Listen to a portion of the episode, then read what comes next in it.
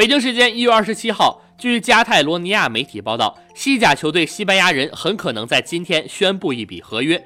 而新援将是一位来自中国的超级射手。据《先锋报》透露，这位成熟的射手是目前最出色的三位中国球员之一，而且在当地有着相当高的人气，在国家队也是铁打的明星主力。此外，这次交易并非简单的营销策略，西班牙人俱乐部希望避免像之前中村辅佐效力时的那样，中村加盟时已经开始下滑，而如果这位中国国脚的到来，俱乐部希望他能在场上贡献力量。